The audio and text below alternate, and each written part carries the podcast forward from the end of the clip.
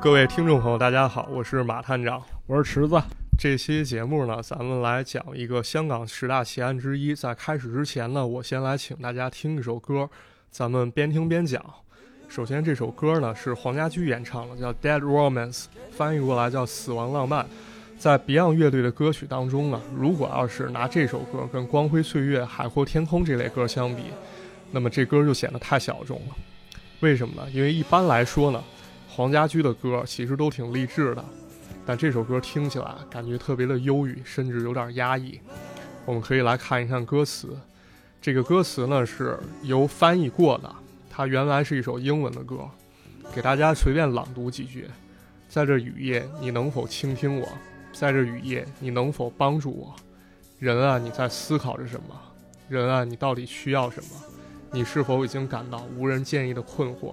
你真的需要一些人去伤害你吗？ Can you hear me? It's a windy night. Can you help me? Man, you feel so lonely. Man, can you hear the message from the sky?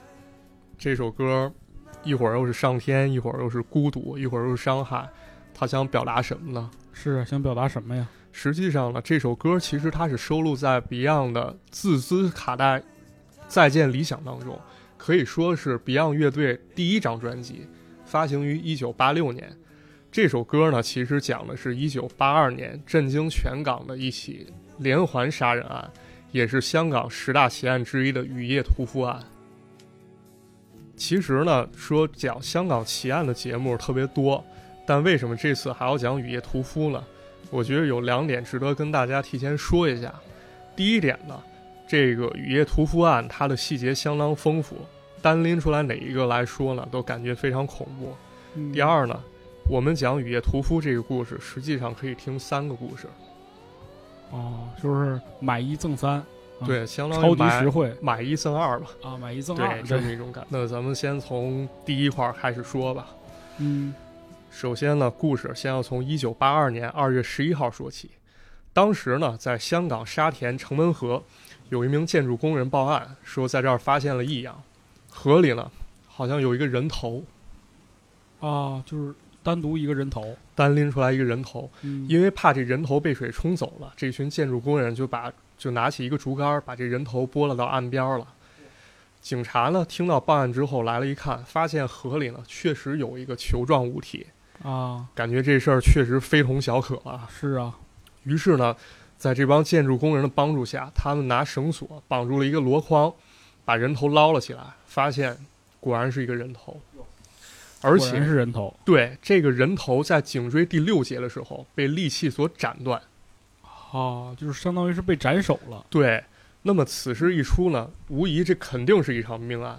于是呢，警方增加了警力，搜索了七个小时，有以下这些发现。被发一失物招领啊，说谁来你这头丢了，来过来领一下，一般呢，他可能先不能发这失物招领，因为他得先把这具体情况了解清楚。啊，怕这个凶手跑了，哎，对他们搜索了七个小时，发现了以下这些东西。嗯，首先，第一个发现了人腿一双，啊，人腿一双，对，人腿，这怎么有零有整的？这双人腿呢，为什么说有棱有整？它是在股骨处被直接斩断。哦，这人腿它不是单独抛尸，它是拿报纸包着，报纸外面呢捆着一电线，再外面呢是一个黄色塑料袋儿包着这个报纸，还有两条腿，外面又拿电线捆着。经过调查呢，发现这个塑料袋儿呢，它是旺角一个影音公司所有的。这人，这人就不怕这个影音公司的消息出卖了自己啊？对，这可能是一个重要线索。但发现这个线索的时候呢，当时天色已经晚了，所以只能暂停工作。到了这个时候呢，法医推断说这个腿和脑袋应该同属于一个人了，啊，这怎么看出来的呢？这应该通过一些技术手段，就根看肤色，看肤感是吧？啊，这是一方面，根据另外一方面记载了，它是根据这个斩断的痕迹来确认的。可能是一把刀，嗯对，当时还没有 DNA 技术之类的吧？当时反正没有说你说 DNA 技术，它应该是对很多人进行 DNA 采样之后，好像当时没有 DNA 技术，只能测他们的血型什么的。对你只能比对对。然后到了第二天之后呢，警方开始觉得这个事儿比较严重，于是增加了两艘快艇、一架直升机来协助搜索。这个时候呢，其实风声已经走弱，嗯来了一帮记者。啊，那么有五名记者呢，又发现了新的线索。就是说马探长，马探长，快告诉我们这事儿怎么回事啊？啊，这是这么回事儿。他们这五个记者发现，在水面上飘着一个黄色塑料袋儿，外面也是有电线捆着。有一个记者他非常生猛，他下水把这个塑料袋儿给捞起来了，发现这塑料袋儿特别沉，而且巨臭。啊，那肯定又是又是一块儿啊！哎，这几个记者他们把这个塑料袋儿打开，发现了一对胳膊。这感搁这给我玩拼图呢，一块儿一块儿的。哎，跟这个人腿出奇的一致。这对胳膊呢，是从肩胛骨的地方被人所斩断的，而且这个胳膊上有一个非常非常重要的线索，这胳膊上呢有一个纹身。哟，这个可以按图索骥了，开始。 没错，这个纹身呢非常特别，这个纹身图样叫穿心燕子飞。什么是穿心燕子飞呢？它这个图样上有一颗红心，红心被一个蓝色的匕首所穿过，旁边还有一只飞燕。其实照咱们想象来说，有点像这个两个心桃中间穿一个箭那种感觉啊啊，就把你的心，我的心串一串啊！穿成糖葫芦串儿，哎，这种感觉。在当时呢，这件事儿发生是在八十年代，女性纹身在当时的香港其实是比较罕见的是。这帮记者呢，他们先拍了照片儿，才报告了警方。警察一来了，这帮记者被轰着走了。但是呢，这张珍贵的照片儿，就是说咱们这个带有纹身的两条胳膊这张照片儿，现在还能看到。上报了呗。对那，感觉这个受害者可能是一个社会人身份。哎，有可能，有红星十三妹这种的感觉，嗯，不好说。反正觉着，既然是女性纹身罕见的情况下，她有纹身，说明可能会跟这些产业沾边儿。嗯。那么带这个照片登报之后呢，整个香港社会可以说炸锅了啊，他们都在讨论。这时候呢，有一个纹身师看到了这个照片，于是，在当天下午，警察已经找上门来了。这个纹身师呢，据说他有一个规矩，他会记档案，啊，就是给这顾客建一个档案。对，嗯比如边条老师纹个这个浮世绘纹身，人纹一半甲，背后又纹一龙，人记下这个对嗯今儿给边条纹一虾爬子，纹一串儿啊。哎哇，对我这么生猛啊！是差不多就是这意思啊，就这纹身图样，这该是谁的就是谁的。你纹的时候呢，主人个人资料是必须要填上了，所以呢，这个纹身主人呢，他就浮出水面了，名字叫陈凤兰。哦，陈凤兰。对，嗯，因为在登记的时候，他其实是留了地址的，于是警方根据地址呢，就找到了陈的家人，嗯然后了解到了一些新的情况。刚才咱们不是说嘛，这个既然纹身，它有可能是红星十三妹，类似这种黑道人士，对呀、但其实真实情况非常接近。他是一个夜总会领班，其实说是领班，说白了就是妈妈桑啊，啊，这么一个角色老。鸨，对嗯，他们又得到了，警方又得到了一些新的线索啊。这个主人纹身的主人陈姓女子啊，就这个陈凤兰，她的父亲呢当过兵，为人处事非常的粗暴，而且他们家庭环境当时是非常的差的。他们住在一个叫喜志区的地方。嗯，什么叫喜志区呢？一九五三年的时候，香港闹了一场大火，这个喜志区就是香港政府盖起来的楼，用来哦安置灾民的。哦，对，当时咱们以前看过这个《古惑仔》的朋友可能会记住，嗯记着一个细节，他电影刚开始就说一九五三年香港大火建起喜事区，所以说陈浩南、山鸡他们都是住在这个地方的，哦，相当于可以理解为香港政府安置灾民的这么一个地方。安置房等于是哎，所以这个地方龙蛇混杂，那可想而知，对吧？这个陈凤兰呢，因为跟家庭关系也不好，家里比较贫穷，十五岁的时候离家出走了，卖淫去了哦，这个主动卖淫去了啊，，主动卖淫去了嗯。等这个陈凤兰慢慢长大以后呢，她开始对自己所作所为啊，感觉有点惭愧，有点后悔，不该这那样。肯定啊，是啊，正好呢，这陈凤兰她也结了婚了，而且婚后生了俩孩子，呃这是找一老实人是吗？啊，找一老实人以后呢，你不光得找老实人吧，还得跟家里关系缓和一下吧。于是他主动就去跟自己的父亲去交好了，哦，然后也由这个情色行业的主动参与者变成了一个资源的聚集者，他成了一个妈妈桑。这个开始升官了，反正嗯对，由于这个死者身份确实比较特殊，所以警方在这个复杂的背景之下呢，他开始锁定目标，一共锁定了有四个目标。嗯咱们先来说一说这四个目标都是谁。首先，第一个就是死者丈夫，咱们对所谓那老实人，是，而且一般这种就是，呃，如果这个被害者是有有夫妻关系的吧，肯定都是怀疑另一方嘛。哎，对，没错。而且呢，恰巧这个死者他在死亡之前，也就是他失踪之前，因为钱的事儿跟她老公吵架了。有这个争吵的这个矛盾点发生。对，嗯所以他是嫌疑人，但是人有不在场证明，他没有这个作案的时间，嗨，这条线断了。第二呢，警方又怀疑可能是这个放高利贷的人干的，因为啥呢？因为这个陈凤兰她不是妈妈桑嘛，嗯她曾经给她同事当过担保，啊，就给底下这帮小姐，对，给小姐当担保，她去管高利贷借钱。这个同事呢，一开始欠了五万块钱， 啊，后来利滚利，利滚利转成二十万了。嚯，但是呢，这条线索又断了，为啥呢？因为一方面呢，人高利贷那个放贷的那个人，人当时是去澳门收账去了，啊，对也不在场。是对，吧当时报道的是这个，说是负责他的业务呢，说说实话，他其实就是去收账了，而且呢，他没有作案时间。这个陈凤兰呢，作为担保人，其实已经跟人求情了，他们达成一致，就是说分期付款，那就 OK 了，相当于谈妥了。嗯第三点呢是什么？其实就是陈的同事，陈凤兰的同事。为什么？因为他是陈凤兰最后接触的人。哦，就是最后联系的一个人。对嗯，刚咱不是聊到了吗？这个陈凤兰之前呢，因为钱的事儿跟她老公吵了架，心情不好。然后呢，在夜总会打烊之后，他们一块儿去喝酒。凌晨三点左右呢，陈凤兰其实已经喝醉了，喝得不成不省人事了。同事呢，为了照顾她，替她打了一辆车，告诉了她家地址，而且还付了车费。嗯，也就是说，这个时候呢，其实也好像也是没有作案可能啊。那么剩下最后一个就是咱刚才提到，因为这个死者尸体是拿塑料袋包裹着的，是啊，对，而且它就是一个一个影音公司他们发的这个塑料袋儿嘛。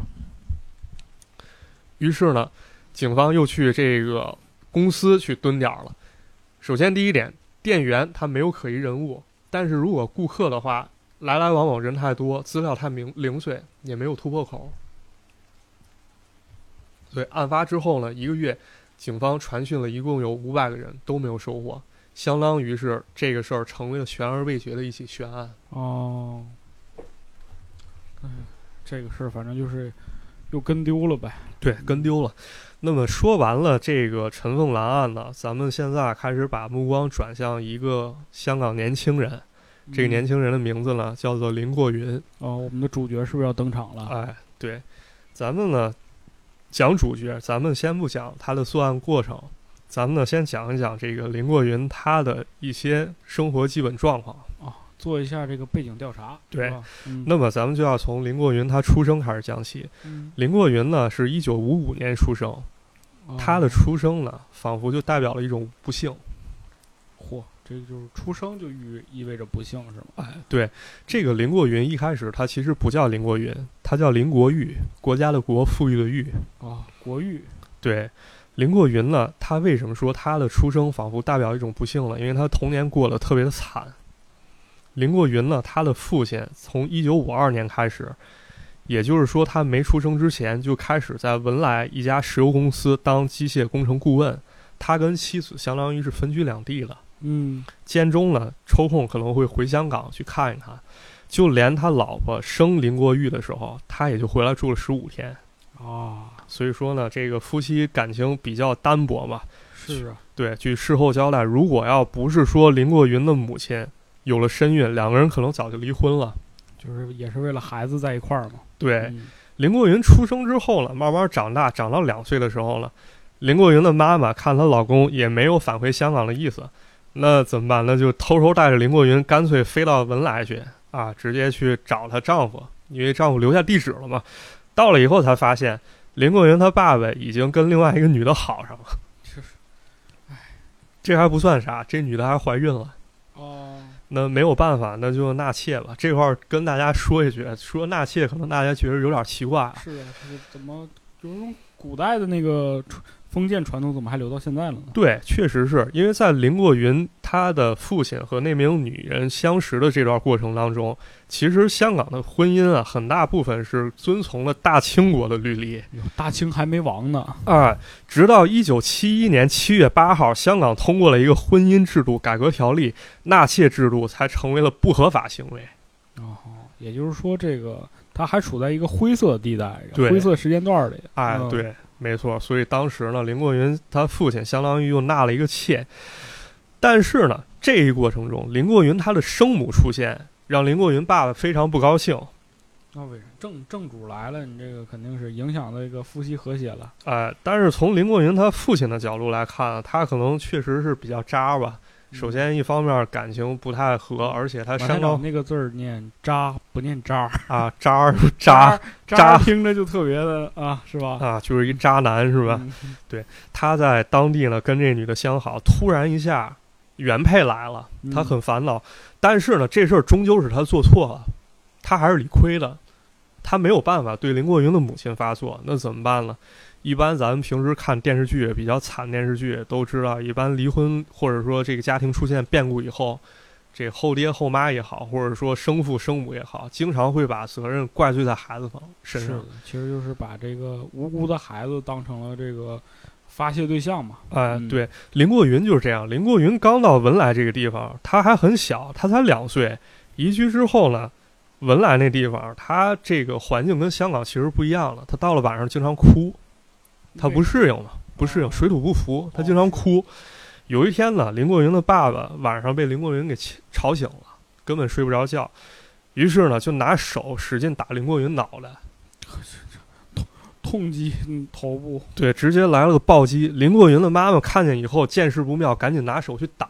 啊，结果没想到他爸这手劲儿实在太大了，一掌把他妈这手给打坏了，我拍折了呗。啊、反正是打伤了。你哎呦可想而知，这他这爸要这是一挨掌着这孩子这脑袋上也是够呛啊。啊，对，可见这个林过云的父亲一开始其实并不喜欢林过云。是的，嗯，过了几个月之后呢，林过云的父亲纳了那名妾，又生了一个女孩儿，他父亲特别喜欢。哦，这会儿又不重男轻女了。啊，我不知道啊，我我瞎说啊，反正我个人观察和感觉，一般呢，这个男的，他喜欢孩子出于一种什么样的喜欢呢？他爱哪个女人，他就往往会爱那个女人生的孩子爱屋及乌嘛，啊。这我不知道怎么回事儿啊，反正我据我观察，嗯对容易会出现你这种这样情况。你不知道怎么回事，你你也纳一个妾感受一下。你别这这重婚罪是违法的。咱接着说啊，林过云的父亲呢，特别喜欢林过云这妹妹，经常给她买玩具，但林过云他啥都没有，啊，是啊，什么也得不到。这种感受呢，估计大家可能也小时候可能也能感受到，包括最近的话就是看这个《隐秘的角落》里，啊，呃，朱朝阳其实就有就是这么个现象，对，就是这么一个现象。他有一个这个后妈，但也不叫后妈嘛，因为他他父亲和母亲离婚之后，他爸又找了一个新的呃女朋友嘛，然后也结婚了，生了一个小女孩儿。这对个小女孩就是要什么有什么。但是反观朱朝阳的时候，你会发现她身上的衣服啊、鞋子呀、都很旧了，已对经也没有换。嗯对，其实咱就不说那个同父异母，或者说自己妹妹有这种不平等这种待遇，你就包括以前家里如果来同事家孩子，可能比你小，哦家里对他比较照顾，有时候你是拿着我的乐高，然后开始往地上摔，摔碎之后，人家不就说不就是个玩具嘛，是吧？对，而而且有时候人名正言顺人给你要走，对，说我想要这个东西就就是个玩具。哎呀，啊，所以这种感受其实是很难受的。有时候呢，林过云他也觉得好，我拿你玩具玩一玩吧。有时候他拿他妹妹玩具，他爸也揍他一顿。啊，他不许碰。对，甚至有一次呢，他跟他妹玩儿，他妹呢不小心把他家钥匙给弄丢了。他爸知道以后呢，没怪他妹妹，让林过云认错。这这这也行，替替人背黑锅呗就。对啊，你要按说这事儿发生在咱身上，咱肯定去说清楚这事儿啊。对啊林国云也是，我不承认，这就不是我干的，你为什么要说我？是啊他父亲就一直揍他，一直打他，直到他承认为止。这就是屈打成招呗。对，差不多就是这么一回事儿。等林国文云认错之后呢，事情还没有平息，哦林国云被罚跪，下跪，下跪，而且拽着耳朵，拽着耳朵下跪，拽着耳朵下跪。这是个什么什么什么体罚方式？反正这个可能是那种整人的一种手段吧，这咱也不知道，我我是没怎么被整过。嗯，那么咱们接着说啊，到了一九六一年了，林国云他爸相当于是在文莱工作期限满了，领了一笔钱，那么带着他这两个老婆，这时候呢已经生了一共算林国云在内有七个子女了什么玩意儿啊？这生了一对葫芦，不生了一一堆葫芦娃是吗？啊，对，七个，一共七个人返回返回香港了。一开始呢，他们是在上海街居住，后来呢又搬到观塘。没过多久呢，林国云的父亲又想找一个新的买卖，人出海了，出海行船了。哦，对这个事儿呢，到一九六八年之后，他才不再继续出海就是，当水手了，那个对苦涩的沙。 吹通练 对，差不多这感觉。然后在这过程中呢，林国云呢慢慢长大，他肯定要去上学，他就在一个官立小学就读，嗯，而且他学习成绩特别好，聪明呗，对，聪明，他真的非常聪明，他嗯每回成绩基本上都能稳定在班级前十五朱朝名。阳也很聪明，哎嗯， 之后呢，上完小学，然后上中学，初一、初二成绩都特别好。哎，这种这种就是就是，父亲不爱，但是我要自己给自己争取一点儿这个被爱的权利吧。嗯，但是呢，跟朱朝阳还是不太一样啊。嗯在这一过程中呢，林国云开始出现了一些反常行为。怎么说呢？根据林国云妈妈交代啊，她曾经看到过两次林国云晚上梦游。啊、这梦游这事儿还挺吓人的。呃，梦游他不光吓人，他梦游他梦游到他妹妹房间去了，偷看。你确定是梦游吗？这谁知道呢？这不知道。嗯，反正林国云被抓了以后啊，有心理医生问他说：“你是不是有梦游症？”他说他自己根本没有患有梦游症，只不过想假借梦游的名义去看一看妹妹的神秘之处。 这是他原话，这不是我编的。行，这时候呢，其实他的这个特别之处已经显现出来了。那么到了一九六八年了，林国云他父亲跑船期限又满了，回了家以后呢，看这个林国云，他当时上学，他只上一个上午班儿，嗯，然后呢就说，你干脆去学冷气机维修得了，你学门手艺哦，也能挣点钱，对，补贴补贴家用。就是挖掘机学校哪家强是吧？哎，对，可能去胡镇蓝翔那嗯种差不多的这种香港技工学校。就在这一年了，这个林国云又出事儿了。怎么着呢？林国云的父亲他不是有一个小妾吗？啊，啊，这小妾揭发林国云，说他偷看他妹妹洗澡。嗨，这个反正之前你也说了嘛，半夜假装梦游是吧？这是很正常的事情。对，林国云的父亲发现以后呢，又是拳脚相加。这回用什么手段？他抓住林国云的脑袋，把头对着墙壁撞了十来下，直到林国云晕倒，我靠，这么残忍就！直接给人打休克了，相当于。我然后林国云还是不服，他把自己锁在屋里面。他说：“我只是因为路过，我听见妹妹洗澡，她发出声音，我好奇去看，我没有说去偷窥他们的意思。是我是正大光明看的，”哎，但是从这件事情以后，林国云又开始变得反常。他不光就是对女性身体开始感兴趣，嗯他开始不吃鸡肉，也不吃猪肉了，啊、那是开始吃牛肉、羊肉，反正就是不吃猪肉、鸡肉。为什么呢？他说，因为这两样东西会污染他的血液。嚯，污染血液的后果是他没有办法跟上帝沟通了。哎呦呵，这个上帝是怎又是怎么回事？他为什么要跟上帝沟通了？林过云他曾经跟他同学说过，可能跟同学吹水吹牛啊，他说上帝会通过一条特别管道跟他联络，然后让选他当一个使者，在适当的时时间替天行道。啊，我想起之前咱们聊过这个韩国邪教的问题，哎，那有点那味儿了有点那意思了啊。嗯但这个呢，他好像真的还没有证据表明林过云接哦触过学教，这可能都是他自己主动去学习的。啊，然后呢，事情又到了一九七零年，这时候呢，林过云其实当他那时候开始帮他父亲打理一些工作，这时候呢，他已经没什么时间去学习了，没时间去温习功课了，导致他成绩开始下滑。嗯，而且呢，他工作的时候，有时候他打瞌睡，他父亲又揍他。哎，终于事情在一次，呃，一次这个与弟弟的争吵之中爆发了。当时呢，他的父亲给他弟弟买了一件衬衫儿，因为这个衬衫儿呢尺码太小了，所以把这个衬衫儿又转送给林过云了，相当于他弟弟不要又给他了。哦，但这时候林过云不知道，他得到这衬衫以后，他觉得他爸爸又对他好了哈，啊，拿着这是衬衫儿对跟他弟弟臭谝去了，结果他弟弟开始给他一顿羞辱啊，说你看这本来之前买给我的，啊，不我不才要给你了，的哎，穿剩下他给你了，人是平时那个咱搁咱北方都是这个哥哥穿剩下衣服给弟弟，嗯对没有说什么很少有说弟弟给弟弟买衣服不喜欢又给哥哥穿去。啊是这不调过来了吗？啊，对，嗯这林过云忍不了了，跟弟弟打起来了，打起来，最终结果是啥？林过云被他爸赶出去了，哦，赶出家门了，对，轰出家门了。也就是说，其实从这个虽然咱们可能讲的时候有点戏谑，但其实也能看出林过云他爸爸对他是真不好。林过云呢，被他父亲赶出家门以后呢，他母亲开始给他安排，因为你必须这么一孩子嘛，你还是得有一个安身之处嘛。是啊，对，他就透过地产公司呢，给他租了一个房间，然后呢，安排他在母亲的亲戚那块儿当一个冷气学徒，晚上呢可以去读一读院校，也勉强算是之自力之更前生也了。说了嘛，是哎学这个冷气的、维修的，对，嗯，相当于能自力更生了。但在这阶段上了，林过云又开始重操旧业，开始研究女人。又偷看别人洗澡，这回还不是研究洗澡，嗯，他呢是分析女性在他生命当中到底起到一个什么作用。哦往先哲哲哲学方方哎向开始走了，他想了这么几点啊，他认为，首先第一点，如果不是母亲委曲求全，为了留住这段婚姻，强制去给父亲纳一个妾，那么这个世界上了，可能就没有林过云这个人了。因为咱们当时也说了，他们两个感情其实并不好。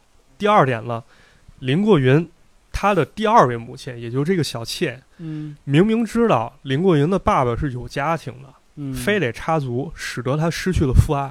是啊，你这就是第三者插足嘛，对，包括他两个妹妹洗澡的时候不把门关好，反而让自这己个这有点说不过去啊，嗯这可能是他自己编的啊，让他反而让他受委屈了。嗯，反正我感是觉大你概委意屈思你你天下你第一委屈，嗯是，反正如果让我分析啊，我感觉林过云是认为他的一切不幸来源都是女人。都是你的，对，从他身上其实能够看出一种非常强烈的厌女情绪在这里面。是的，嗯，而且呢，这段时间咱刚才不是说林过云他喜欢偷看洗澡，对，这段时间，他也开始更为深入的研究女人。在一九七三年的时候，林过云呢在河源街附近一个公厕，他藏起来了，啊，公厕。对，整把刀，说白了，肯定藏女厕所了。哎、就是女厕所，人藏把刀，威吓一名过路少女，企图对她图谋不轨。你把你兜里纸拿出来，我忘带了。这 I I C I Q I P IP 卡，哎、企图图谋不轨，但最后被警方一网打尽。还是被逮了。这第一次，这个还是没有经验啊。啊，警方问他原因，就是说你到底有什么动机？你是图财，你是图色，你给我撂了，交代清楚。对啊，林过云说：“我其实没恶意，我就想研究一下，而且如果我要是研究成功，有研究成果，对你们全人类都有贡献。 嗨，警察还说了，上回我上午抓那疯子也是这么说的”。啊，对啊，那这事儿肯定不归警察管了，嗯呃，这肯定归精神科医生管了。是啊，医生检验了，说这个林过云有精神病啊，啊，确诊了。那没办法了，判到青山精神病院。就咱们说香港看香港电影，开玩笑的时候把你送到青山青青山精神病院里去对，对对，给他送那儿去了，接受治疗，接受了一百零二天。啊，有零有整的。而且呢，警方规定，接受治疗满了以后，你不能再一个人独居了，因为你有可能再去威吓妇这个妇女。不是，那你不独居，跟他同居那人也挺吓人呐。呃，反而意思就是，你必须跟家人一块儿住，啊，还有家人看着你。啊，就这么就给他塞回家里了。嗯对，这个时候呢，林过云咱刚不是说了吗？林过云一开始叫林国玉，这时候他改了回名儿，改成林有强了，朋友的友，坚强的强，林有强林有强，啊，这名字啥意思呢？说是改过自新的意思，反正我是没没太看出来啊。那 是是是是是，没有办法，林国云的爸爸说只好把他接到家里吧，然后给他找个工作，在这个电单车行工作，一个月挣六百港币。啊，反正这个啊，当时物价怎样啊？六百算高算低啊？也应该能维持一个生计吧，因为后头交代他当出租车司机收入可能是这十倍差不多，哦，那其实也不算特别高吧？对，也不嗯算特别的多。后来呢，林过云呢，他又想继续研究工作，但很明显他不能再通过这种手段，比如说我去蹲个女厕对，蹲坑儿。啊，我偷看洗澡啊，我再去研究了。对你在哪怕你买本杂志呢，是不是？哎，人也想到这一点了。嗯，在这个尖沙咀儿呢，有一个非常著名的地标，叫啥呢？重庆大厦、重庆森林。哦，重庆森林。哎嗯，当时这个七十年代了，重庆森林有一个叫翻鬼的人。这翻鬼啥叫翻鬼呢？广东话说这翻鬼呢，其实就外国人。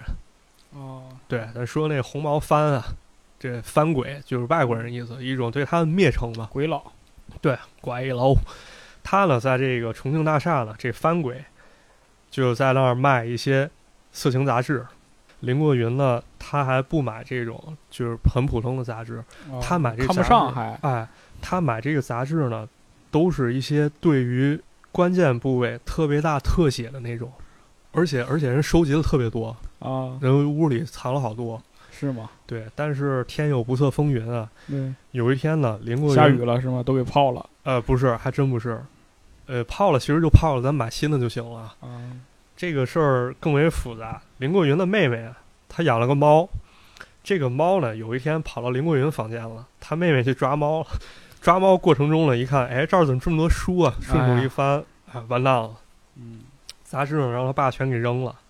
嗨，你说这所以其实，在这个阶段呢，你看林过云他一开始有反常表现，发展到后来他被判到精神病院里，嗯精神病院出来以后，又开始买这种大特写的，咱可以说是变态杂志了。嗯因为那个根据鬼佬，就是这个翻鬼交代，嗯有一些照片儿其实是用内窥镜拍的。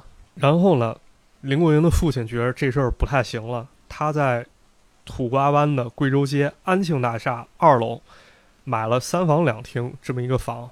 哦，为买了啥个房？哎，让林过云跟他弟弟一块儿过去住，为啥呢？这不是说对林过云和弟弟特别好，啊其实目的就是为了避免林过云跟家中女眷女眷过多的接触。那是啊，你想想啊，这半夜梦游再偷摸看去，你这对，但是在此期间呢，林过云的爸爸呢，有一名这个妾给去世了啊又有一个妾啊哇塞。其实他父亲纳了两个妾，哦，纳了两个妾呢，对，一个去世了，另外一个跑了，这因为身体够好的呀啊。，因为意见不合给跑了。嗯林过云在这过程当中呢，也学会了适当去讨好父亲。啊，我以为是也学会了纳妾呢。没有没有，他没那能力，应该。他学会讨好父亲，他们两个关系呢开始缓和了。嗯到了一九七八年呢，出现了一个转折。林过云呢，他香港人喜欢吃大排档，对吧？林过云也吃大排档，就这个东北人也喜欢，嗯大家都喜欢嘛。他是去大排档喝下午茶了。嗯喝下午茶的时候呢，隔壁有两个出租司机，那俩出租司机在那儿聊呢，他就在旁边旁听，听着听着，他突然有种感觉，哎，这出租司机这这买卖不错，是啊，为啥这个自由啊？自由啊，然后见的人多呀，对嗯于是呢，林过云就参加了考的士牌儿的这么一个研习班儿。哦，那这这考驾照呗，对，咱们一直说林过云，林过云啊，其实他第一个名儿叫林林林国玉，林国玉，对然叫后林后来国玉又叫林有强，对林有强，嗯他在这个填写报名资料，他不是要学车嘛，对，在填写资料的时候，他才写上林过云三个字。啊，又一次给自己改了个名儿，对，工作人员当时呢收到表格以后说林过云，过云这名字不好，为什么呢？因为特别像过眼云烟这种感觉，哦寓意不好。林过云觉得人生他本来就是过眼云烟，他自己教的。而且林过云这时候呢，他开始研究玄学，他取名过云呢，意思是壮志凌云，一柱擎天。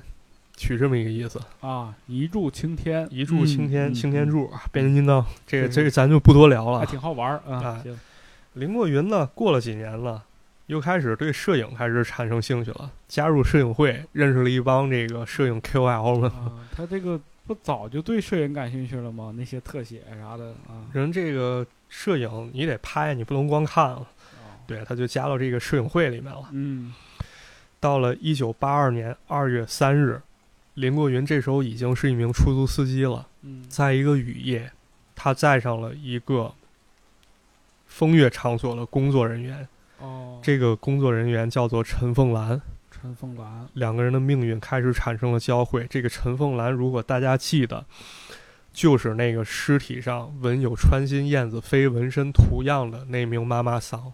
哦，案发过程是怎么回事呢？刚才咱们不是分析了，警方在锁定犯罪嫌疑人的时候交代，陈凤兰当时跟她老公相当于闹意见了，嗯，跟同事喝了很多酒，大概凌晨三点来钟的时候，她的这名同事给她叫了一个出租车，哦，打算送她回家，但恰巧出租车司机就是林国云。就是林过云，对，到了凌晨四点钟的左右，天正在下雨，林过云自己说，他通过雨丝能够接受到上帝给他发来的信号。啊，这回不是管道了，这回是通过雨了，对，通过雨，雨相当于是一个媒介，上帝嗯给他指示。他突然发现自己开始在半空中漂浮哎呦，同时呢，又出现了另外一个自己，另外一个自己正在开车，在金巴利道的一家酒店外的的士站停下。同时呢，他看见有一个醉醉醺醺的一个女人，由人搀扶着上了出租车，目的是观塘。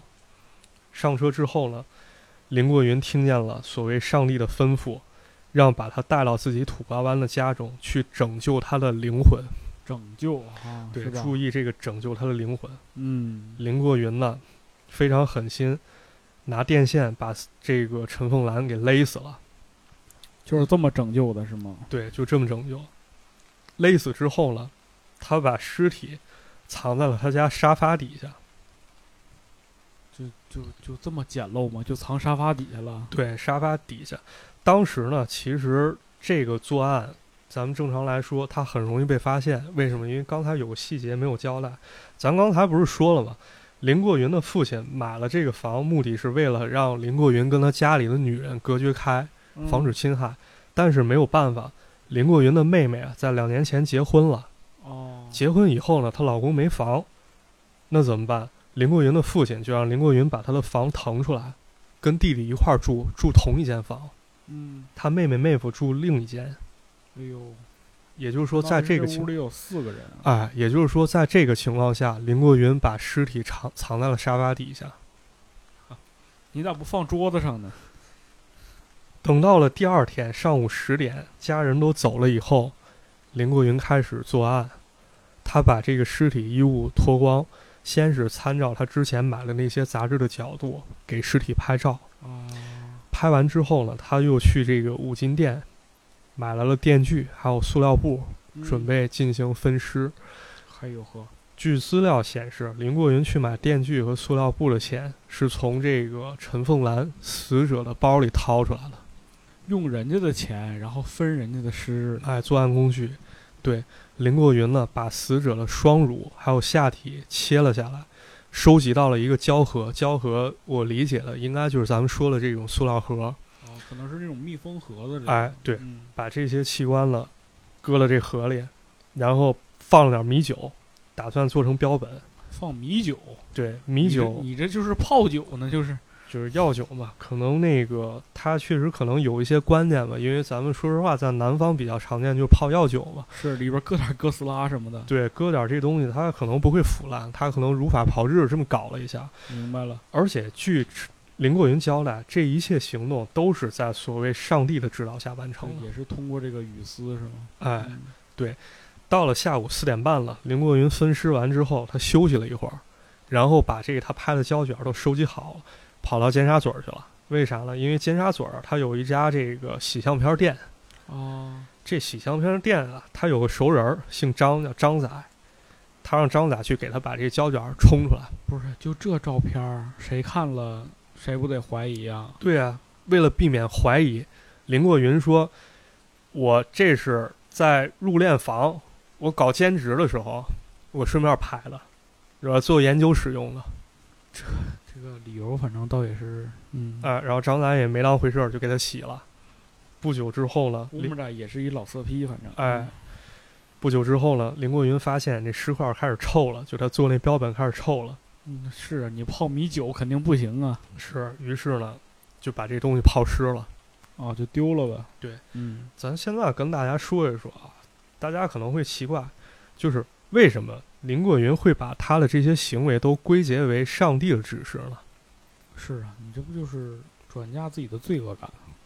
首先呢，林过云啊，他是一个特别迷信的人，嗯，他自称受到上帝的影响，很有可能是他在文莱跟一个外籍妇人研读圣经有关。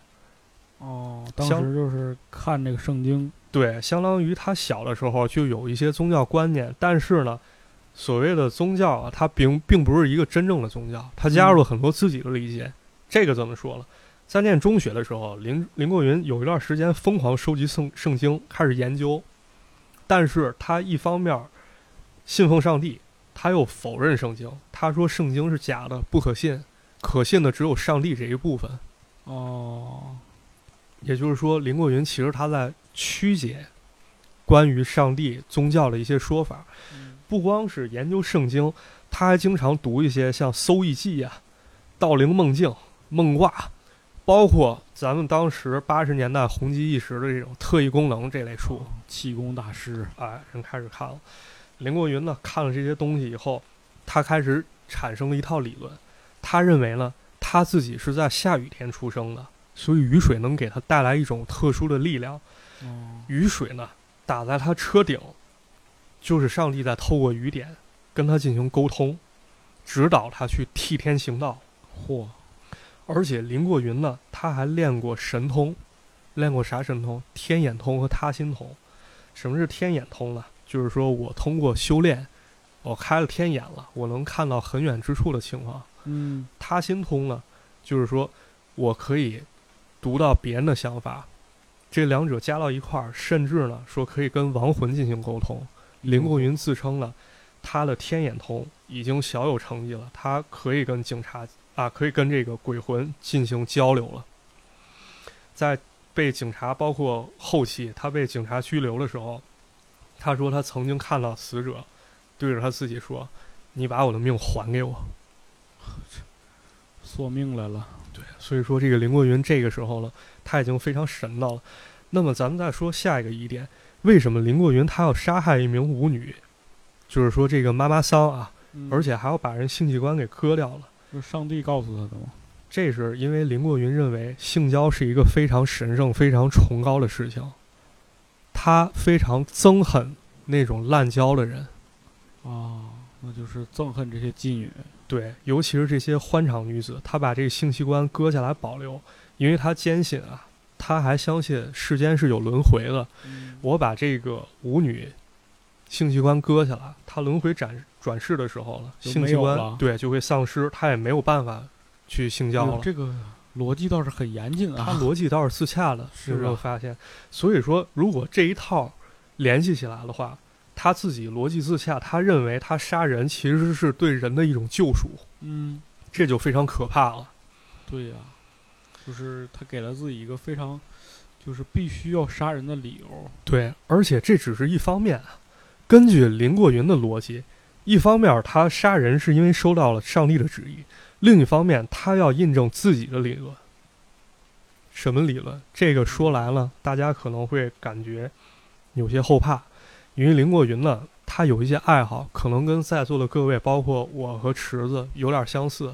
哟，完了，因这为咱俩这也要开始了是吧？哎，因为咱刚才聊的时候啊，咱们之前预热的时候，也都聊到了一些悬而未破的疑案，嗯，包括他怎么破案，一些这个考究或者侦破推理，嗯，林过云也特别喜欢。是吗？但更令人吃惊的是什么？就跟咱们在座各位都不一样的一点，林过云他会把自己嵌套到这个凶手的身份当中。哦，就是代入了，对，在这儿呢，就不得不说林过云非常非常感兴趣的一桩悬案，叫开膛手杰克案。啊、啊，开膛手杰克，对，其实就是在当年在这个英国伦敦白教堂地区哎，非常流行的一个连环杀手吧，对嗯就是当时非常出名的一个连环杀手吧。嗯，他当时是一连气儿杀害了四五名妓女吧，对也是把他们的肠子啊、什么心啊，包括一些气脏会掏出来，对而且手法非常残忍吧。对，呃，前一段时间说是那个在一个什么呃储物箱里发现了他这个人的遗物啊，或者是之类的，嗯确定了这个开膛手杰克是谁。但是后来之后又有一些反对的意见，对，有一些争议嘛，就是说他这个器物就丝巾上沾有血迹，但你不能完全认定就是这个人呢。是的，所以说这个事情呢，到现在为止还是一桩悬案。嗯当时怀疑的这个嫌疑人啊，有很多名，大家感兴趣可以去维基百科看一看，这些人对嗯到底都是谁。对，而且关于开膛手杰克的话，比如说他经常会和另外一个非常有名的神探放在一起，就是福尔摩斯哎，啊，对。但当然，事实上福尔摩斯是一个虚构的人物嘛。嗯，那开膛手杰克确实是历史上真实对存在，确的。有其人这个，对，包括后来这个柯南有一集剧场版当中，就是贝克街的幽灵，哎，也讲的是这个故事。他就是柯南穿越到了这个英国伦敦时期，和福尔摩斯一起破获这个开膛手杰克的杀人案。嗯，嗯，对这个事情，反正到现在也没有一个定论，甚至有可能开膛手杰克他很有可能是个团体。对呀、是啊，因为他这个作案手法非常的这个这个熟练嘛，而且他杀了很多人嘛。对，嗯那么说完了开膛手杰克，咱们也提到林过云，其实他对开膛手杰克非常非常感兴趣。嗯，他认定一点，为什么警察没能抓住开膛手杰克？因为警察就是他妈一帮傻帽，啊，推理一塌糊涂。是啊，我经们通过这个福尔摩斯这个小说当中也能看到，这个苏格兰场的这帮蠢蛋确实破案能力有限。嗯、，哎，林过云呢，他得出了一个什么结论？他认为真正的开膛手杰克应该是一名马车夫。嗯，为什么呢？为什么是马车夫呢？首先第一点，马车夫在工作的时候一般是单独行驶，是啊一人一车嘛。对，而且嗯单独行事，他在载客的时候三教九流都见过，所以应该是一个比较见过世面，而且沉着冷静的这么一个人。嗯，而且呢，咱们说当时这个马车夫他是要拉马的缰绳的，哦，是他啊手劲儿肯定得够大，那是而且呢，作案之后他可以迅速驾着马车，因为马跑的肯定比人快，他能迅速撤离。这个也算当时的这个高级交通工具。哎，嗯，对，而且马车啊，他这马车是有车厢的，他做完案以后，他能利用马车厢把这尸首装到马车厢里，对然后完美弃尸逃跑。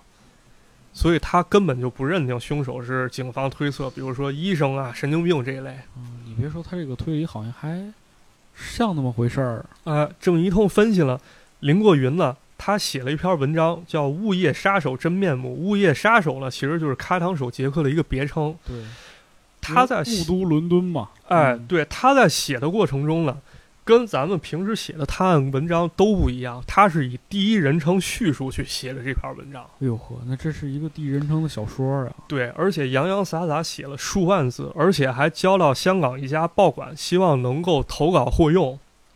怎么样？结果呢？结果人退稿了。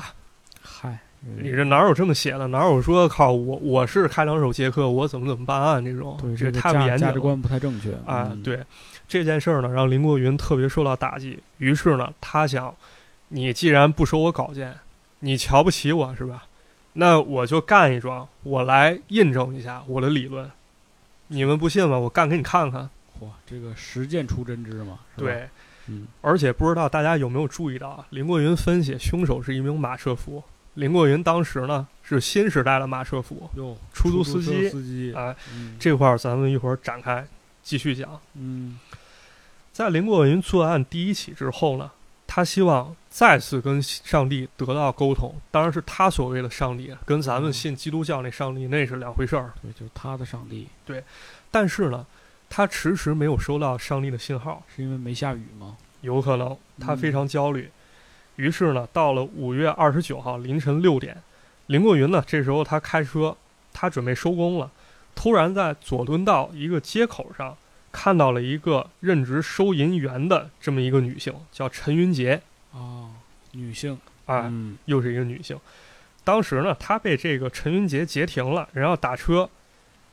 林桂云就载了他了。当这个的士行到七贤道与公主道交口的时候，林桂云发现凌晨，这时候是凌晨啊，陈云杰睡着了。啊，在他车上睡着了，对，林桂云一看睡着了，时机到了，冲动了，嗯，拿着电线下去给人勒死了。又是电线，哎哎呀，，这是他作案工具电线。林桂云呢，勒死死者以后，把尸体带回家中，先是拍照录影，然后肢解。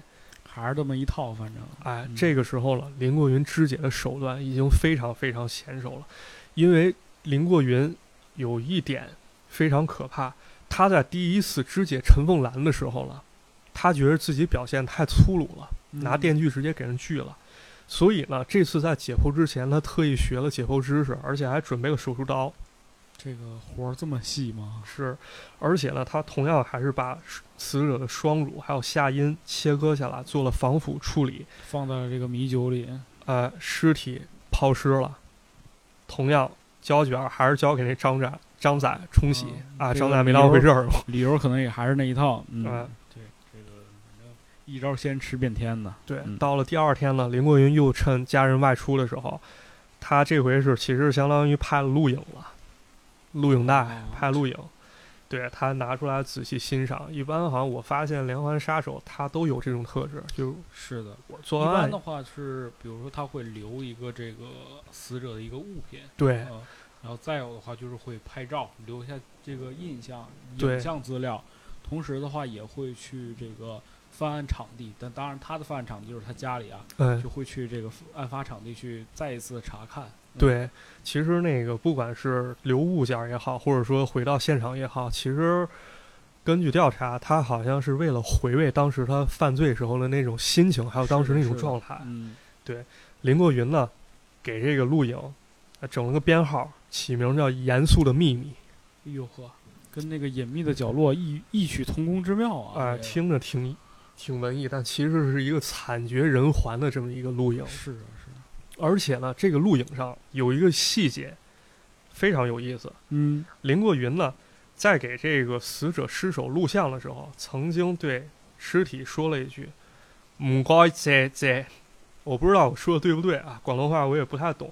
这句话呢，一般是相信鬼神的人，他在山上小解的时候要说哦了，意思就是各位大爷、山神、地神、土地神多有得罪，啊，不好小了意思在这儿啊，，哎，小了在这儿，我就是尿个尿，我没有得罪您的意思，是是是，对，您因为千万这不要个怪罪我。嗯，这个东北也讲究，就比如说你要去这个荒郊野地啊，因为你看着像荒郊野地，但其实不一定是荒郊野地嘛，嗯，哎没准儿人家这个孤魂野鬼啊就在这儿住着呢。对，所以说你这随地大小便，肯定是人家容易人家这个要人家客厅是吧？嗯这不太好，就得对。说一些客气话，其实就是是嗯说些这个客套话，以免这个神鬼被秽物弄脏嘛。嗯然后不知道大家有没有注意到一点啊？林过云在杀陈云杰的时候，其实他并没有收到所谓上帝的指示，而且天上也并没有下雨。啊，对啊，是但是林过云他觉得这其实还是上帝在指示他，为什么呢？默许了，啊，否则的话，不光是默许，而且杀害过程他不可能这么顺利。嗯，也是，反正你手法这么娴熟了，嗯，反正他怎么说怎么是吧，对对吧？你说得对，啊，不到一个月呢，林过云他又想作案了。这时候到了六月十七号，当时呢有一个二十九岁的侍应叫梁秀云，凌晨四点钟下班。林过云当时开出租，他跑的应该是夜班。对啊，因为他都是这个点儿接的人啊，对，这时候呢天气非常特殊，天上正在下着雨。这个信号到了。哎，林这个梁秀云呢，刚巧上了林过云开了车，打算返回大脚嘴的家。林过云呢，给人把车开到樱桃街去了，哦，哎，然后呢，又停车，拿电线给人勒死了。还是这一套。对，而且如法炮制嘛，再次回家录影。对，录影、拍哎照，然后那个分尸，然后再泡米酒里，然后喝，然后再洗胶卷儿，反正我都背下来了。哎，对，这次呢，他给录影带又起一名叫《雨夜行动》，可以，我发现这是一文学家呀，这是个这他放现在绝对是一个新媒体人才啊。对。然后下面一点跟大家讲，大家可能会有生理不适，然后如果大家不愿意听的话，往后跳个二十秒就差不多了。我怎么跳？你没法跳，你就听吧。嗯为了方便录影啊，林过云把这个录像机放到这个上下铺床的上下，他家是有上下铺了，他放到那上下铺上，开启了就是咱们现在说的这个 selfie 自拍模式。哦因为，vlog 啊因为没有这个摄摄像机的阻碍，他之前他得一手拿着一手干嘛，有可能他拍的时候，现在呢，相当于是可以拍到他整个干活的这么就作案的这么一个过程。上帝视角。嗯他的操作更为仔细，甚至他把死者的肠子放到嘴里品尝过，很变态。我想跳过这一段儿。那咱还是说回到这个开膛手杰克吧。咱刚才不是说到开膛手杰克，林过云认为他是一个马车夫，林过云呢是新时代马车夫，他认为自己和开膛手杰克身份不谋而合，他的行动呢其实是在继续开膛手杰克的工作。他认为除了身份之外，他们有很多相似之处。比如呢？第一点，开膛手杰克作案地点是在伦敦，嗯，他也在伦敦吗？他不在伦敦，他在香港。香港当时是英国的殖民地，当时香港还没有回归呢。哎，而嗯且两者呢，可以说都是大都会。因为其实香港当时也很发达了，已经。对嗯，第二点咱不用说，刚说了这个身份、职业相同。对，新时代的马车夫嘛。对，第三点呢，这俩人根据他推断啊，开膛手杰克应该是单独作案，嗯，林国云也是自己一个人案，他并并不是一个团伙。是，反正这个有一个小张帮他洗胶片儿，反正被迫成为了团伙。嗯，对。第四点呢，林过云认为啊，他跟开膛手杰克杀的都是一些欢场中人。就是说白了就是妓女嘛。哎，嗯对。，第五点呢，他们两个人在作案过程中呢，都把尸体剖开，把内脏取出来了。嗯，第六点比较重要。第六点，他们是在特定的环境作案。开膛手杰克是在雾夜，林过云是在雨夜。啊，就是有这个天气因素。对，所以说呢，这段时间呢，林过云给自己起了一个封号，叫“雨夜杀手有自己给自己起的。”。对，因为那个开膛手杰克他是雾夜嘛，嗯，林过云是雨夜。其实这一点可以看作是他对开膛手杰克的一种效仿。嗯，是的，过了又没多多久，林过云又开始第四次作案，哎呦，这还没有人逮他吗？马上就快了，不要着急。这回受害者年仅十七岁，叫梁慧欣，快快快逮他吧，快逮他吧！嗯快了就快了。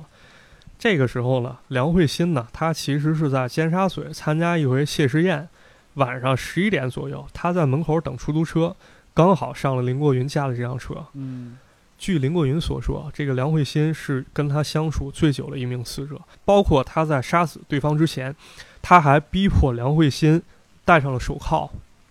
这手铐咱也不知道他从哪儿搞的，也许是他自己做的。是啊，你这这还有手铐，啊对，而且他们还在出租车上进行了一回灵魂上的沟通，内容包括学校、前途、家庭、宗教、灵魂。这是录了一期播客是吗？有可能林林国云呢，最后还是选择用电线把这个梁慧欣给勒死了。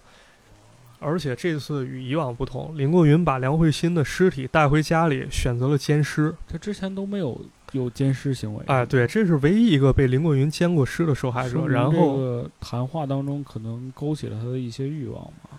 嗯，对他认为呢，他自己在杀梁慧欣的时候，其实是受到了上帝的谴责。又来了。但同时他认为这一点有点太胡扯了，我自己有点讲不下去了，但还是得讲。他觉得梁慧欣是上帝赐给他的妻子，因为呢，这两个人都保持童真，所以在杀死梁慧欣之后，林过云选择了奸尸，表明这两个人已经成为夫妇了。就还来还得来一冥婚呗，哎嗯林过云呢，其实我分析他是非常喜欢梁慧欣的，因为此后一个月之后呢，林过云都非常沉沦，他经常呢驱车在埋葬梁慧欣的这个地方转悠徘徊，对于梁慧欣的眷恋之情与日俱增，由此呢，他做了一个决定，这个决定也成为他落网的一个重要证据。怎么什么决定啊？林过云在杀死梁慧欣之后呢，他不是拍了照片儿吗？嗯，但照片呢，可能不是那么的清楚。他为了想看梁慧欣看得更为真切、更为清楚，他想把照片放大，于是呢，把底片儿又拿给张仔了，说：“你给我放大成八寸或者十寸的照片吧。那这回这个张仔怎么说呀？”这一跤，这一下也凑巧嘛，张仔所在的这店铺，他放大机啊坏了，啊，于是呢，张仔就把林过云的底片儿给到他们一个分店，这分店在旺角，去给代为冲洗一下。这冲晒公司呢，它有一个规矩，它要检查一下相相片儿。嗯，结果是一啊看呢，觉着事有蹊跷。那肯定很像，这拍都是啥呀？对，，一方面拍的是女性尸体，嗯、另一方面最近确实香港出了谋杀案，对呀、肯定好几个，对啊，人肯定起义就报警了。警方来了以后呢，请来了法医，法医经过鉴定，发现照片上的尸体死去应该不到三个小时，不会说像林过云说的那种用陈旧福尔马林泡过的尸体嗯进行解剖、医学研究。然后呢，根据尸体切割方式，它熟练程度并不是很高，不像是所谓的医学人士进行了专业手法。是啊，毕竟是这个之前学了冷气，后来开了出租车嘛，都不是这个专业人士。对他嗯说白了，其实还是一个外行。于是呢，八月十七号，警方决定进行抓捕，嗯，林国云落网。在拘捕的过程中啊，林国云出奇的镇定，而且特别滑头就上帝跟他说了，说你这人可能被抓，你这个做好准备啊。啊，这谁知道了？他甚至编出来了一个角色，一个虚构的人。他说有一个叫四眼明的人，说这底片儿是他交给我的，虚构了这么一个人。行，行，你这个故事啊，你这个新媒体这个作家身份坐实了，可能啊，最后呢，林过云被判死刑，但是在一九八四年八月呢，根据这个当时香港不是归英国管嘛，嗯根据这个他们的惯例改成了终身监禁。哦，就是没还是没有死刑。哎，林过云在被捕之后啊，他其实还是挺嚣张的。当时香港给他起了一个外号，叫“香港屠夫”。林过云说：“这个称号我不喜欢，你得给我改。你要是不改的话，我就不跟你继续合作了。尸身到底在哪儿，我不告诉你。哎呦，这太猖狂了。对，他说你如果要想报道我，你必须管我叫雨夜屠夫。所以说，咱们说这个雨夜屠夫案，香港十大奇案，雨夜屠夫是林过云他自己起的。这个就是这个这个男人真的是自己成全了自己，是吗？哎，对，林过云自己也说嘛，因为就是自己出生时下雨，而且呢，他要向这个雾夜屠夫开膛手杰克看齐，所以取雨夜和屠夫这两个字拼到一块儿。嗯，那咱们事后再分析一下啊，这林过云呢，他到底为什么会犯杀人？是啊，他为什么是啊他单单就真的是听到了上帝的声音吗？或者说他就是为了要搞研究？啊，综合精神科医生的说法啊，这个林过云一共有七大特点，这七大特点交汇到一块儿，可能就促成了他犯罪的这么一个动机以及结果。嗯，哪七大特点啊？首先，第一点啊，林过云可能有人格分裂，为什么这么说啊？因为咱们刚才讲了，林过云的童年啊非常不幸，没有朋友，他父亲老干他，老揍他，他性格呢开始变得非常自闭，包括吃饭的时候呢，家里人一块儿吃饭他都不上桌，嗯，而且呢跟弟弟一块儿住的时候，他们两个也说好了，咱们互相咱别来往，你别烦我，我也别烦你。你吃你的，我吃我的。对，他也跟精神医生说过，说如果要是我不当出租司机，我最想当的三个职业分别是什么？猜一猜。那个卡车司机、公交司机，还有什么那个？那那不是，这仨都跟司机无关。他想选择当乞丐，要不就当和尚，要不当流浪汉，这三者。就是自自由自在呗。对，可以看出来啊，这个林过云的性格还是非常孤僻的。嗯包括他遇到最后一名死者梁慧欣的时候，林过云交代，这个他们在车上的谈话是他第一次和别人沟通。啊，就是所谓的沟通，其实就是交心呗。对，嗯，而且在杀人的时候呢，林过云说有两个林过云，当时在较量，一个说要杀，一个说要不杀，他也怀疑了，当时杀人的其实并不是他自己，是另一个林过真云。的就是，如果要是他自己的那个，可能就会选择跟这个女人在一起。对，当然人格分裂这种说法呢，可能只是一面之词，因为有的精神科医生他并不认同，他认为林过云这个人太滑头了，很有可能嗯他是顺着这种说法去说，哦为了脱罪是吗？，对，为了脱罪。但是不管脱不脱罪，已经于事无补了，因为这件事儿在香港引起公愤太大了，他必须要判重判。嗯咱们再看第二点，林过云这人啊，非常自卑。咱们刚才说啊，就是林过云他外在表现其实很自大的。他曾经说过啊，其他人都是垃圾，都是垃圾，只有他是上帝选中、看中要去替天行道的，他是高人一等的。医生就认为，这有可能是自卑过度所产生的一种自大狂啊就是物极必反呗。啊。对，嗯咱们平时其实也可能有些体会吧，比如咱上学的时候，班里可能有一些特别爱吹牛逼的，经常说我哥怎么怎么地，啊，我爸怎么怎么地，我之前怎么怎么地，反正现在就不行。其实这个人是非常自卑的，肯定。是的，是的，嗯第三点呢，林过云的求知欲特别强，喜欢研究犯罪。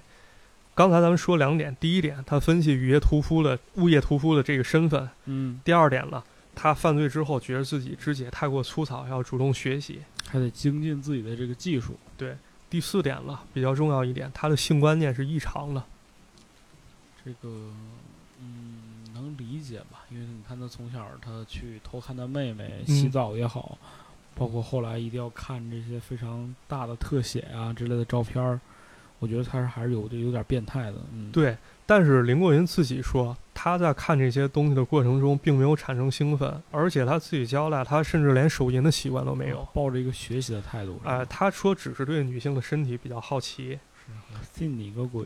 呃，那说到这一点，可能就跟他第五点迷信的这一点，他的这个心态联系在一起了。嗯，咱们观察可以发现，他既修天眼通，又修他心通，还信气功，又信上帝，可见他的学信的仰太杂了。对就是他的信仰不光非常杂，而且非常混乱，可以说他没有信仰。他的信仰其实就是可以说是为他的犯罪所辅助，让他逻辑自洽自洽这么一种用途。嗯，第六点了，林过云挺聪明，有医生给林过云测过智商，他智商高达一百二，嚯，而且呢，不知道大家有没有注意到，林过云办事其实非常有条理，包括他分尸、录影、编号，对，而且他其实犯了这么多案子，最后第四个人的时候才被抓到啊，还是因为别人的失误。我觉得他应该是一个比较心思缜密的一个人。哎，对。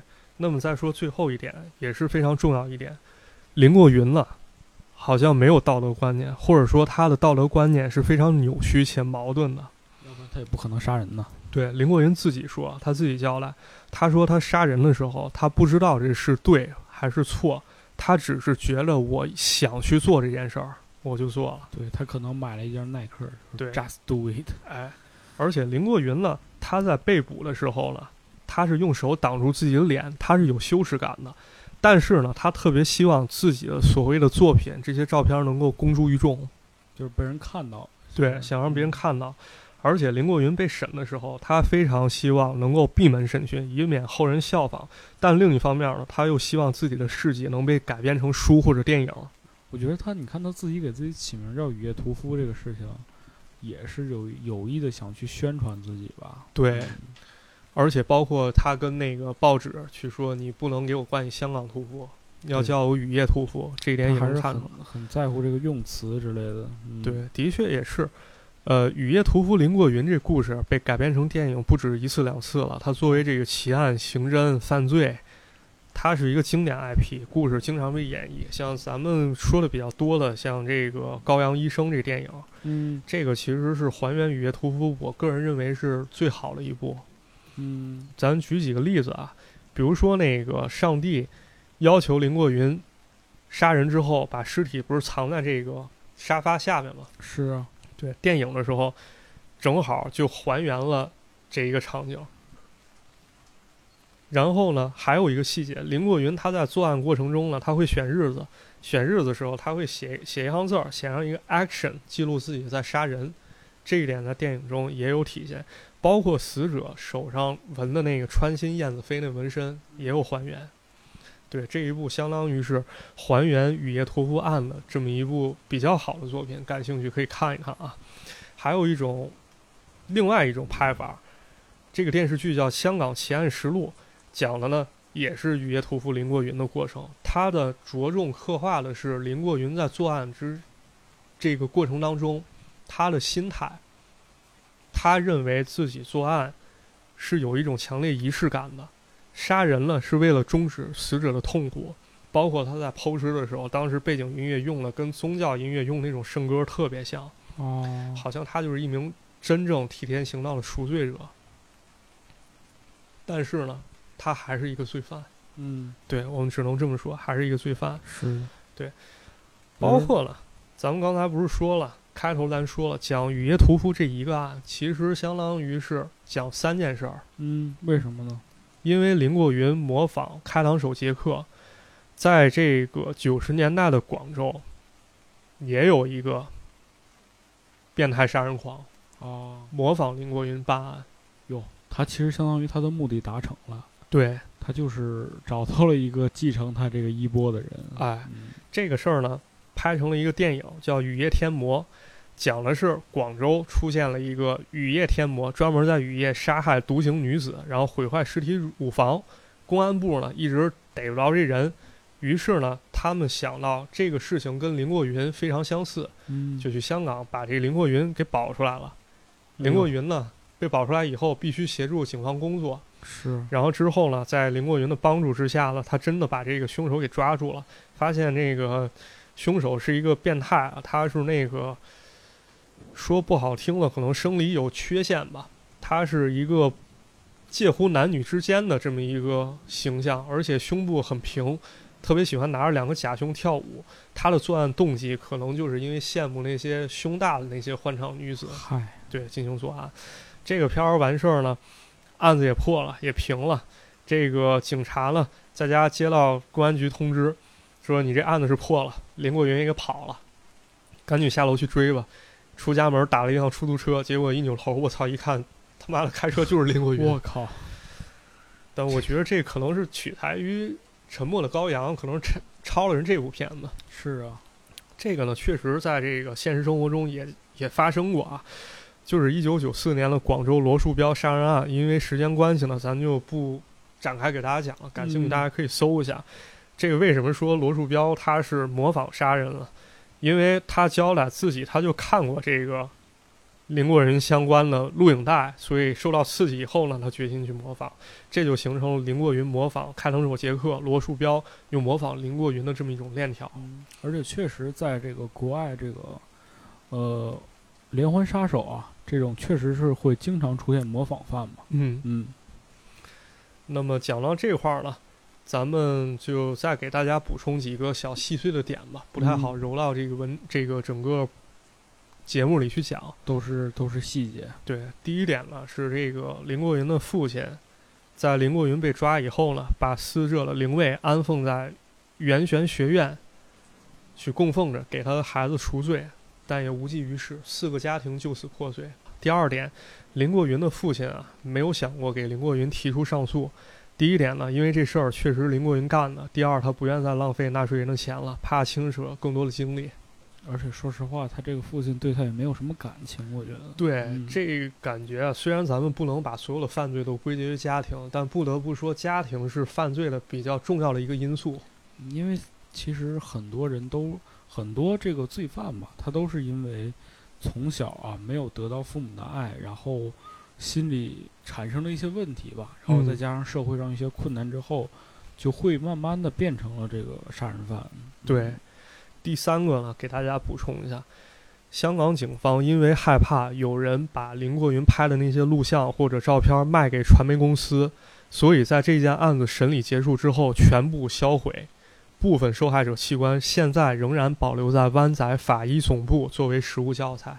我靠，我觉着这个销毁作案的这些录影带是一件好事儿，当然当然，对死者来说最起码是一个尊重，没有说因为博人眼球就把这些东西，呃，这个杀人这些镜头啊， 这些解肢肢解的镜头拿去再做话题去炒作。是的，嗯，第四个小点了，二零零九年香港有一个杂志叫《一周刊》，就是诽谤成龙大哥霸王洗发水儿那个。明白，对那家传媒，他曾介绍过林过云在狱狱中的图片。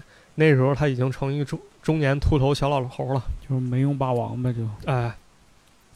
然后呢，有一个香港男模叫顾志雅，他当时呢盗刷别人信用卡买 iPad，买了五十八部，被判入狱三年。二零一四年接受访问的时候，他说他坐牢的时候跟林过云交朋友了，而且在前年的时候，林过云说他正在多次积极申请假释，但目前来说应该是没有结果，还是不要把他放上。对对啊，是，而且这个人现在还活着是吧？应该是还活着，目前还没有爆出他去世的消，呃，不能说去世了，死的消息。嗯，第五点的最后一点，据说林过云杀人的那间房子，二零零八年以七十五万港币低价出手，几个月后呢又被转手卖到九十万港币。二零一六年呢，这间屋子被租出去了，租金每个月约合七千七百三十三元人民币。这个好像完全没有影响价格呀、对啊，确实香港就是这样，寸土寸金嘛，人们宁愿与鬼争污，鬼又算得了什么？但是，哎呀，也是吧，反正生活就是当中人可能比鬼更可怕吧。对嗯，反正聊了这么多，这期节目也不知道要说什么，不知道要劝诱大家什么。其实也就是给大家讲一下这个雨夜屠夫这件，他这个人所发生的这个悲惨的经历吧。我觉得从他小时候开始就可以印证到，这个人可能就哪怕他不是一个连环杀手，但他这一生也不会很幸福。嗯对，一方面是这个，还有另一方面还是劝诱大家，凡事多小心吧。这句话尽管被说烂，即便他被说了一亿遍，但我觉得还是值得说一亿是嗯零一遍。尤其是这个女性朋友、女嗯，性听众，因为最近也好吧，这个你看，比如说这个杭州杀妻案，对，嗯，包括最近这个，呃，一个一个男子当街就把自己的前女友给杀了，嗯，嗯，这种种迹象表明，其实，嗯、我们不能说女性现在是弱势群体吧，但她在这个体力上，包括这个在攻击行为上，确实不如男性强一些。所以说，还是女性还是要合理的保护自己，包括在夜间出行啊，尽量不要考虑在夜间出行，就哪怕你要夜间出行，也一定要选择一个比较安全的通行方式。嗯对，而且还有一个就是说这话可能会得罪啊，但是还是说吧，就是这个车啊，它是一个密闭的空间，嗯，所以大家在坐车的时候尽量小心。你不管是搭乘这个公共公交通工具也好，或者说是生人的车辆也好，一定要小心，因为它是一个密闭空间。不管是作案也好，或者说他干一些其他事情也嗯好，其实它是提供了一个便利。对，所以说嘛，怪不得这个这个女孩儿啊都喜欢敞篷车啊，是吧？哎，嗯，不过不是爱钱，是人为家就是为了自己的安哎对，全，为安全着嗯想，，无可厚非嘛。对对，反正这期节目差不多就跟大家聊这些，具体还有什么点呢？大家欢迎留言补充，有什么想法呢？这就由大家各自去理解了。对那么节目的最后呢，我们我跟池子跟大家再说一句再见。那么我们大家就听着黄家驹的这首《Dead Romance Part Two》，大家再去感受一下吧。大家拜拜。再见。 In the wind, can you hear?